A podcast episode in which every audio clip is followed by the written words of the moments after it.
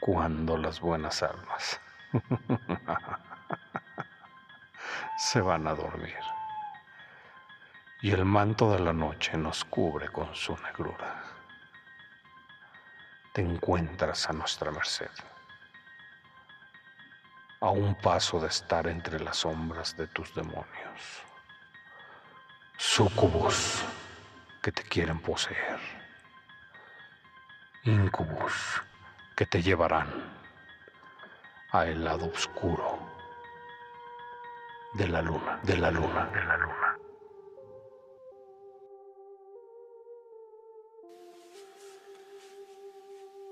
La chica del colibrí.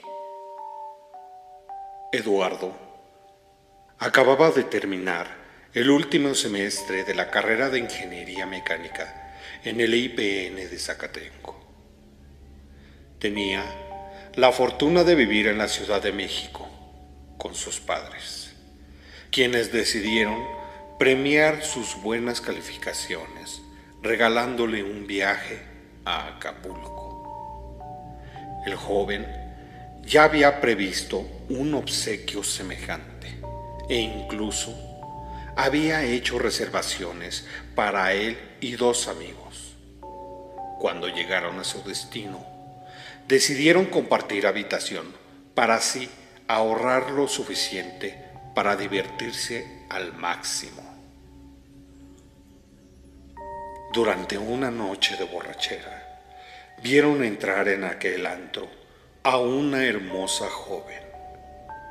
Tenía una larga cabellera de color castaño, adornada con curiosos mechones de distintos colores, y llevaba en la espalda un tatuaje en forma de un colibrí.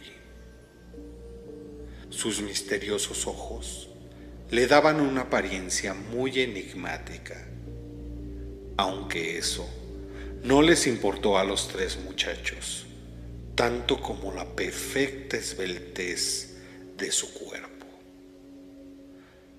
Convenientemente resaltaba por su sensual vestido verde. Ya habían tenido ocasión de alternar con algunas beldades de la localidad, pero ella era aún más hermosa. Se emocionaron al verla y empezaron a echar suertes para ver quién sería el primero en abordarla. Fue precisamente Eduardo, el favorecido por el azar. Y su invitación para bailar no fue rechazada. La chica se levantó con una cerveza en la mano sin disimular la atracción que el chico parecía haber despertado en ella.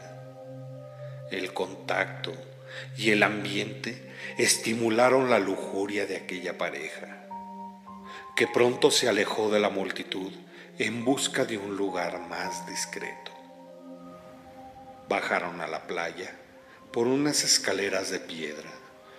Se quitaron los zapatos en cuanto llegaron a la arena y corrieron eufóricos hacia las pesadas sillas de madera dispuestas bajo una palapa.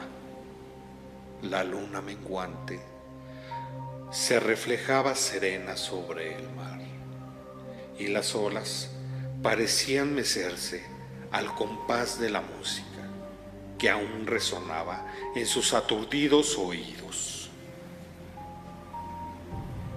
Sin recordar siquiera el nombre, del otro, pasaron a dar rienda suelta a sus instintos. Pero a los pocos minutos, unas luces irrumpieron su apasionado encuentro. Se trataba de un par de policías costeros montados en sendas motos. Les advirtieron que se hallaban en un lugar muy peligroso y les recomendaron retirarse. Los jóvenes optaron por evitarse problemas y regresaron al antro. Eduardo entró con la chica y se la presentó a sus amigos, pero el estruendo de la música impidió que ninguno de los tres oyera su nombre. Un par de cervezas después pensaron que los policías ya se habían retirado y regresaron a la playa con la intención de conocerse mejor.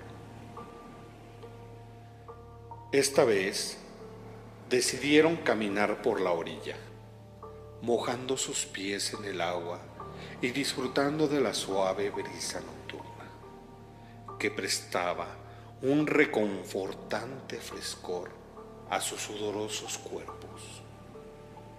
Como la oscuridad les impidía caminar a gusto, usaron la pantalla de su celular como linterna. Eduardo se acercó a su compañera y los dos terminaron sobre la arena. Pero una vez más, su encuentro fue irrumpido por una luz que se acercaba vieron que una figura blanquecina se aproximaba a ellos envuelta en una extraña bruma. Parecía una mujer con un quinquel en la mano, pero había en ella algo espectral, pues sus pies parecían flotar en el aire. Su rostro ofrecía un aspecto cadavérico y de sus ojos se desprendía una expresión de odio. La chica se levantó rápidamente y apretó la mano de Eduardo, que se había quedado paralizado por el. Ella lo jaló con fuerza y salieron corriendo del lugar. Cuando llegaron a la puerta del antro, el rostro de la chica aún reflejaba la palidez de un intenso terror. Eduardo quiso seguir la fiesta, pero ella expresó su deseo de marcharse, argumentando que pronto vendrían sus padres a recogerla y que se molestarían si la veían acompañada de algún chico. Ante la insistencia de Eduardo, le dio sus datos, que él grabó en su celular. Luego ella se despidió con un beso en la mejilla. Le dijo que al día siguiente volvería a la Ciudad de México y se marchó. Al día siguiente, Eduardo intentó ponerse en contacto con ella, pero sus llamadas no obtuvieron respuesta. Sintiéndose preocupado, se dijo que le haría una visita cuando volviera a la Ciudad de México, pues tenía su dirección grabada y el número de su móvil. Una vez en la capital, fue a buscarla y encontró la casa donde ella supuestamente vivía. Llamó al timbre y una mujer madura, de aspecto avinagrado, le preguntó qué deseaba. El joven le preguntó por la chica y, como no recordaba su nombre, optó por describir sus facciones. Al oírlo, la señora cambió su expresión e invitó al joven a entrar. Una vez en la sala, le enseñó una foto de su hija para ver si podía identificarla. Eduardo reconoció a la chica de la playa que, según le dijo aquella mujer, se llamaba Samantha. Le entregó una carpeta e insistió en que la revisara. Cuando Eduardo la abrió, encontró otra foto de la chica, en la cual aparecía con el mismo atuendo que llevaba aquella noche. Se trataba de un expediente judicial fechado cinco años atrás Allí ponía que en cierta playa habían aparecido los cadáveres de dos jóvenes que presuntamente habían muerto después de tener relaciones sexuales.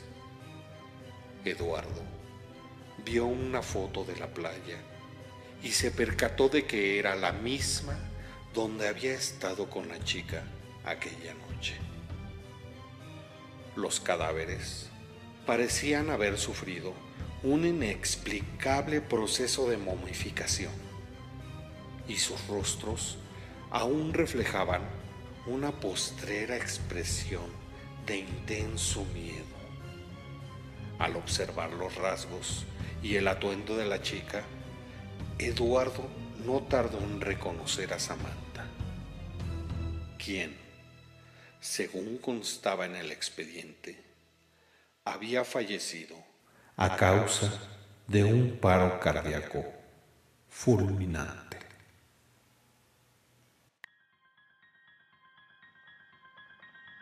Por esta noche he tomado lo necesario de ti. Ya puedes ir a descansar, que pronto te volverán a traer a el lado oscuro de la luna. de la luna.